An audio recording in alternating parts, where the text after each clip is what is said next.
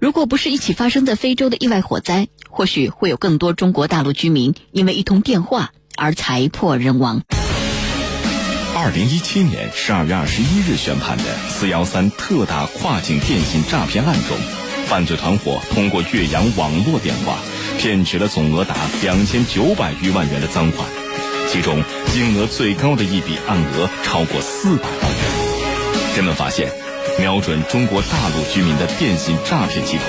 在二十年间已经远征全球，开到了非洲。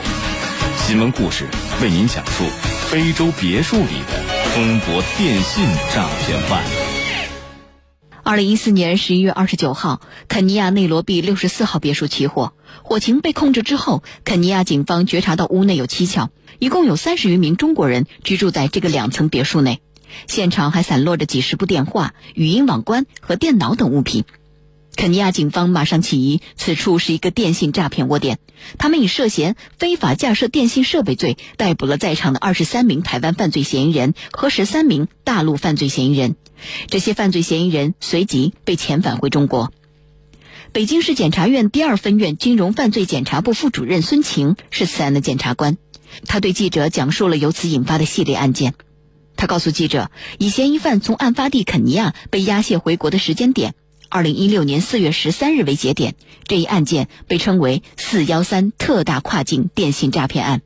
他说，在这次羁押过程中，肯尼亚警方发现犯罪嫌疑人手中有多人频繁要求上厕所，形迹可疑。随后，一部手机在机场停留区厕所内被发现，多条可疑电话和短信曝光，号码显示来自中国的台湾地区和大陆。当地警方按图索骥。三天后，另一个疑似电信诈骗窝点“二零幺号”窝点浮现，张凯敏、林金德等二十二名台湾犯罪嫌疑人和十九名大陆犯罪嫌疑人落网。戏剧性的是，在甄别张凯敏、林金德管理的“二零幺”窝点的电子证据时，恢复的电脑数据中又现可疑，其中一些返乡订票记录单显示，该窝点的负责人及其部分成员曾在二零一二年两度进入印度尼西亚。之后查实，部分人员在来肯尼亚之前，曾在印度尼西亚两度进行电信诈骗。随后，十一名曾在印尼参与电信诈骗，而后返回大陆并未赴肯尼亚继续诈骗的犯罪嫌疑人，又陆续被缉捕到案。至此，因为一场意外的火灾，远涉非洲的两个跨境电信诈骗窝点曝光，相关的七十七名犯罪嫌疑人物证均交由大陆警方遣返回中国。近日，北京市第二中级人民法院审判了这起特大跨境电信诈骗案。诈骗窝点为台湾人组织，招募大陆和台湾地区居民赴肯尼亚充当话务员。他们假冒北京、上海的公安机关及检察机关人员，通过岳阳网络电话，以查询中国公民个人账户的名义，骗取总额达两千九百万余元的赃款。受害者来自北京、江苏、山东等地，共一百八十五人，其中金额最高的一笔案额超过了四百万元。这种骗术并不新鲜，早在上世纪九十年代末，类似的骗局就已经出现在台湾地区。二十年间，他从台湾传入大陆，屠害无穷，因遭遇电信诈骗而家破人亡的惨剧频频发生。今天的新闻故事将为您讲述非洲别墅里的中国电信诈骗犯。新闻故事，说你身边的精彩故事。四幺三诈骗案另一个值得关注的特点是，七十七名被抓捕并遣返的犯罪嫌疑人中，四十四名是中国台湾籍。而在近年破获的多起特大跨境电信诈骗案中，中国警方也发现，类似的诈骗分子中有很大比例是台湾籍人士，且多为团伙头目或领导基层。而按公安部门统计，二零一五年全国电信网络诈骗发案金额两百二十二亿元，其中一百多亿元被卷入台湾；而在二零一四年，一百零七亿元电信诈骗赃款有八十余亿元在台湾被取走。二零一七年十二月二十一号，北京市第二中级人民法院一审判决了此案。作为窝点组织管理者的两名台湾人张凯敏、林金德，刑期最长，均领刑十五年。这也是跨境作案的台湾电信诈骗分子首次在大陆被判刑。二零一七年十二月二十一日宣判的“四幺三”特大跨境电信诈骗案中，犯罪团伙通过岳阳网络电话骗取了总额达两千九百余万元的赃款，其中金额最高的一笔案额超过四百万元。人们发现，瞄准中国大陆居民的电信诈骗集团，在二十年间已经远征全球，开到了非洲。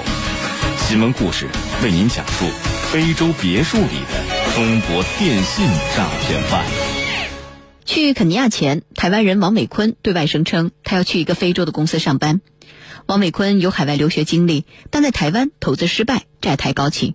为了挣一笔快钱，他在二零一六年十月来到肯尼亚。肯尼亚时间每天凌晨三点，王伟坤就开始了工作。这家公司按照北京时间作息，早上八点上班，晚上五点下班。因为能力优秀，王伟坤在二零幺窝点担任三线话务员。他在二层楼有自己的单独房间，等级次之的二线话务员两人一个房间，一线话务员有十余个，他们一起挤在一层客厅里接听电话。一线话务员多数由大陆人担任，他们技术不甚娴熟，到非洲得先培训，每天记背话术单。一天的诈骗工作由电脑手开启。由他按下发送键，成千上万条语音包信息从公司的网络电话平台飞出，通过大陆运营商的通讯线路到达被选定的大陆手机号。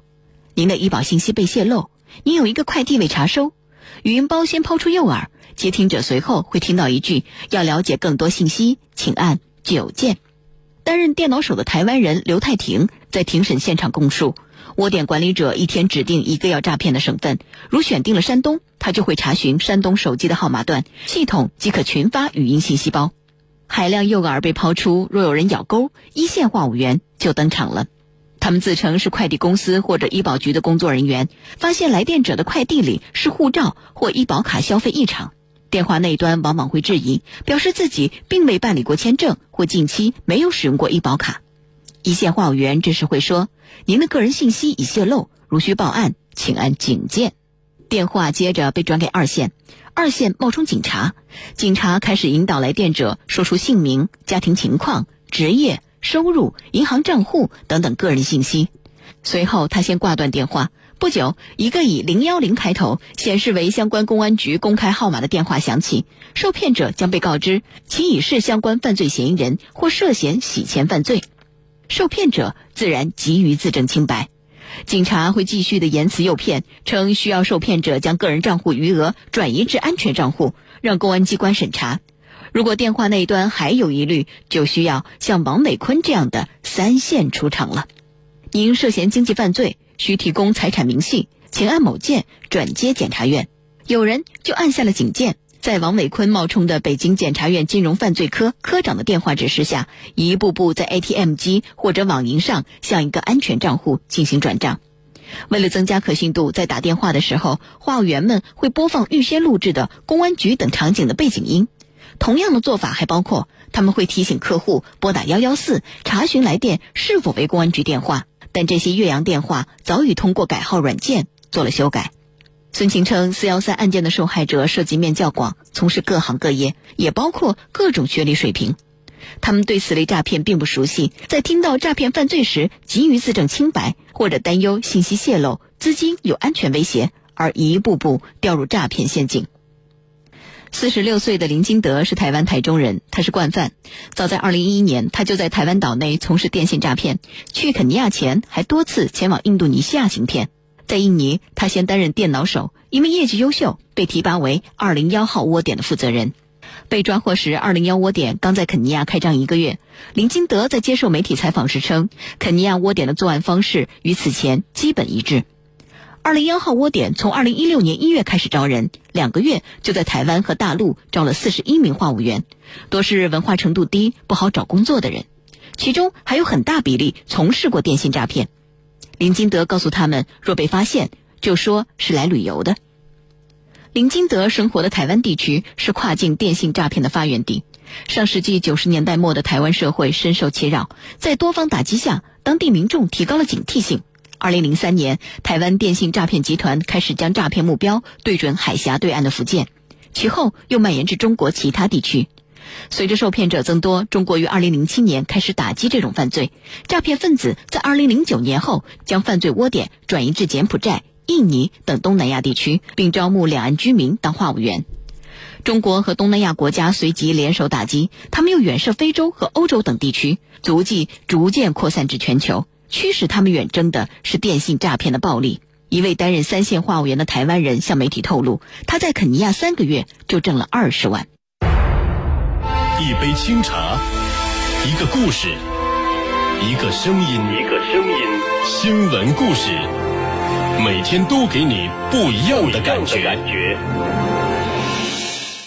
暴力之下，围绕着跨境电信诈骗的一整条产业链铺展开来。现公安部副部长王小红曾结合多年刑侦经验，在一篇论文中分析指出，经过多年发展，台湾地区的跨境电信诈骗呈现明显的职业化特征，各环节高度分离。搭建诈骗网络电话平台，拨打诈骗语音电话，到银行开户卖卡、提取转移诈骗赃款等各个环节都有专人负责。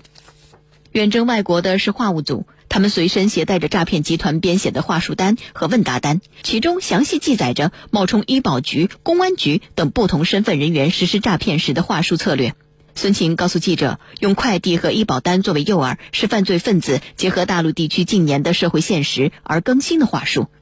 在国外，话务员被要求深居简出，证件和手机统一管理，但允许和家人进行联系。他们由台湾组织者安排食宿和日常生活，有统一的作息时间。四幺三案件罪犯曾经供述，在每天开始工作前，公司会开会布置任务；每天工作结束后，也会进行总结。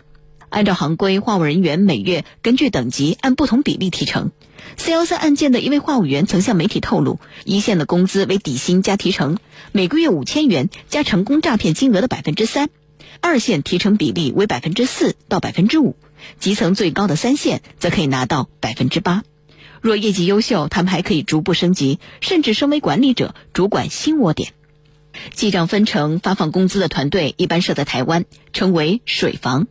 水房从车手组处获得赃款，专门转移诈骗财产的取款组被称为车手，也多设在台湾。话务组罗织骗局，诱使受骗者深入的同时，会同时和取款组联系叫车。一旦受害者说出银行账户，取款组就会立即提供相应的银行安全账户对接，钱一入账，短时间内就被转移。在台湾，还有车手团专门研究如何快速转移、分解赃款，为诈骗集团提供服务。媒体报道称，一位天津受骗者在2013年9月被骗走了697万元，警方发现他的钱先被转移至70余个账户，又被转至130余个账户，最后在台湾陆续被取走。隐藏最深的是跨境诈骗集团的头目金主，他们常以连锁店的方式在各地开设骗局公司。二零一零年，台中地检署发现一个诈骗集团金主在台湾地区开设了近三十个窝点，在大陆、印尼又设有十处窝点。为了安全，设在域外的诈骗窝点一般仅仅运行几个月，而犯罪分子也常在短时间内将骗取的巨款挥霍殆尽，从而使追缴赃款的难度加剧。中国刑警学院刑侦系教授许峰在一项研究中分析，在二十年间，跨境电信诈骗犯罪经历了从台湾跨海峡两岸到第三国地区的演变，诈骗手法也推陈出新。例如，诈骗话术就经历了几个阶段的迭变，从中奖通知、亲友出事、遭绑架诈骗，到银行卡被盗刷，再到假称你有一张法院传票。又出现假冒公务人员，要求查询被害人账户。新闻故事继续为您讲述非洲别墅里的中国电信诈骗犯。因为挣钱快、处罚轻，在台湾有近十万人以面向大陆实施改号电话诈骗为生。公安部门的统计数据显示，中国电信诈骗的发案数量年均增长百分之二十到百分之三十。二零一五年，以台湾人为骨干的电信诈骗犯罪团伙实施诈骗犯罪，占全国发案案件的百分之二十，但造成的损失占比高达百分之五十以上。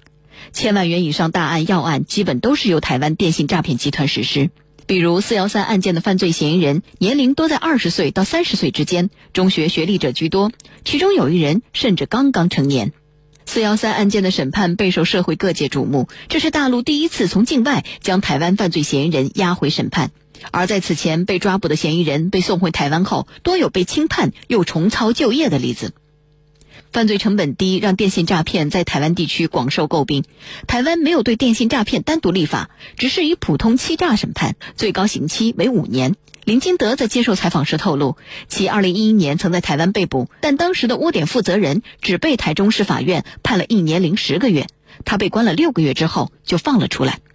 一项数据显示，电信诈骗者在台湾被判处刑罚的不到百分之十。二零一六年四月十五号，几乎与四幺三案件同时期，二十名台湾电信诈骗嫌疑人被马来西亚遣送回台湾，但因相关犯罪证据掌握在大陆警方手中，这批嫌疑人到达台湾机场后就被释放了。此事在台湾岛内引发争议，有台湾媒体刊发评论称，此举将使社会治安付出代价，无辜民众继续受害。一位被骗取了钱财的大陆居民费尽周折追踪到车手在台湾被抓，但他赴台湾讨公道的时候，却发现其已不在押。北京警方曾公开表示，大陆公安机关虽然采取了各种措施追赃，但截至二零一六年四月，仅从台湾总共追缴回二十点七万元人民币，其他案件赃款绝大部分被台湾犯罪嫌疑人转移挥霍。猎财的暗网也捕获了不少大陆的公职人员，其中一起震惊舆论的案件发生在二零一五年十二月二十九号，贵州省黔南州都匀市经济开发区的建设局财务主管兼出纳杨某，先后遭遇自称是农业银行总行法务部和上海松江公安局的电信诈骗，将该局账户上一点一七亿元资金转移出去。由于案情重大，当地公安局投入了五百余名警力展开追查。最后追踪到一个由台湾头目在非洲乌干达搭建的诈骗窝点。二零一六年一月，六十二名犯罪嫌疑人被抓捕，其中十名为中国台湾籍，涉案资金上亿元被冻结。电信诈骗之恶昭彰，由大陆审判台湾犯罪分子，被解读为既可维护受害者权益，又可震慑两岸犯罪分子。以四幺三案件为开端，不断有台湾电信诈骗嫌疑人被遣返回大陆。二零一七年八月三号，在捣毁了雅加达、巴厘岛等五个犯罪窝点后，一百四十三名电信诈骗犯罪嫌疑人从印度尼西亚被押解回国，其涉及两百余起跨境电信网络诈骗案，涉案金额高达两千余万元。近日，西班牙国家法庭也裁定，将两批共计两百一十四名中国大陆和台湾地区的嫌疑人引渡回大陆，其中来自台湾者占据多数。但跨境电信诈骗的各个环节分处多个国家和地区，也使警方办案面临很大挑战。有知情人士向记者透露，四幺三案件的金主目前在台湾尚未到案，即使严惩了台湾犯罪分子，阻击电信诈骗仍将面临多个环节失守的困境。珠海格力集团副总裁陈伟才曾在两会上公开指责，跨境电信诈骗频发，存在多环节监管不力的问题，如对通信线路和银行网络的监管。腾讯安全云库总监、资深网络安全专家邵富东解释。境外团伙给用户拨打诈骗电话，目前基本是通过 VoIP 网络电话实施。他们通过专门的线路商购买运营商的通讯线路，并搭建 VOS 服务器接入，就可以方便的使用改号软件向大陆拨号。而在取款环节，犯罪分子常利用网上银行技术实现赃款的快速转移分流，以躲避司法机关的财产冻结。陈伟才在调研中发现，一笔三千八百多万元的被骗款在二十个小时内被取走。诈骗集团雇佣了五个洗钱转账团伙，使用了大陆十七家银行的三千六百零七张银行卡和台湾二十六家银行的七百多台取款机。因此，他建议应该让买卖银行卡入刑，同时运营商也应对未拦截诈骗电话担责。二零一七年十二月二十一日宣判的“四幺三”特大跨境电信诈骗案中，犯罪团伙通过岳阳网络电话骗取了总额达两千九百余万元的赃款，其中金额最高的一笔案额超过四百万元。人们发现，瞄准中国大陆居民的电信诈骗集团，在二十年间已经远征全球，开到了非洲。新闻故事为您讲述。非洲别墅里的中国电信诈骗犯。电信分析师付亮告诉记者，工信部对于拦截境外诈骗电话已有所行动。在二零一六年十月的新闻发布会上，工信部总工程师张峰透露，中国的运营商被要求通过提升技术手段，对号码传送不规范的可疑电话号码和来电一律拦截。同时，互联网企业也被要求清理整治网络平台对改号软件的售卖。此前，改号软件可以在网络轻易买到，有的售价仅仅是两三百元。但是，付东提醒，诈骗分子擅长钻营，其可以通过更隐蔽的渠道获得改号软件，并通过更改电话号码形态，进入中国通信网络的多个接入点内，找到拨进电话的空间。而为了躲避资金追查，在将资金逐级转移的过程中，他们又会将资金转入支付宝等第三方，使资金追查难度增加。打击跨境电信诈骗或许还有很长的一段路要走。付亮在接受采访时提出他的担忧：随着软件技术、互联网技术还有电信技术等的融合，诈骗分子也将更新技术以降低运营成本。他们也在做大数据，可能会骗得更精准。